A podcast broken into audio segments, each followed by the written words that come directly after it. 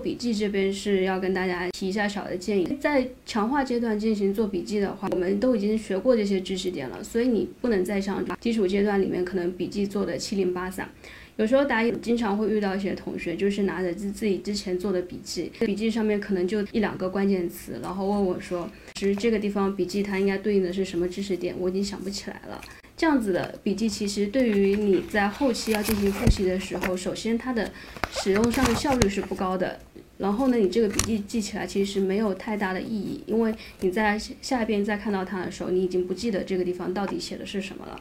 所以在强化段的时候。可以稍微慢一点点，但是一定就是重要的地方，你笔记要写清楚。那么像虽然说在前面阶段可能用的时间会稍微比较多一点，但你在后面的时候记起来就会轻松一点点。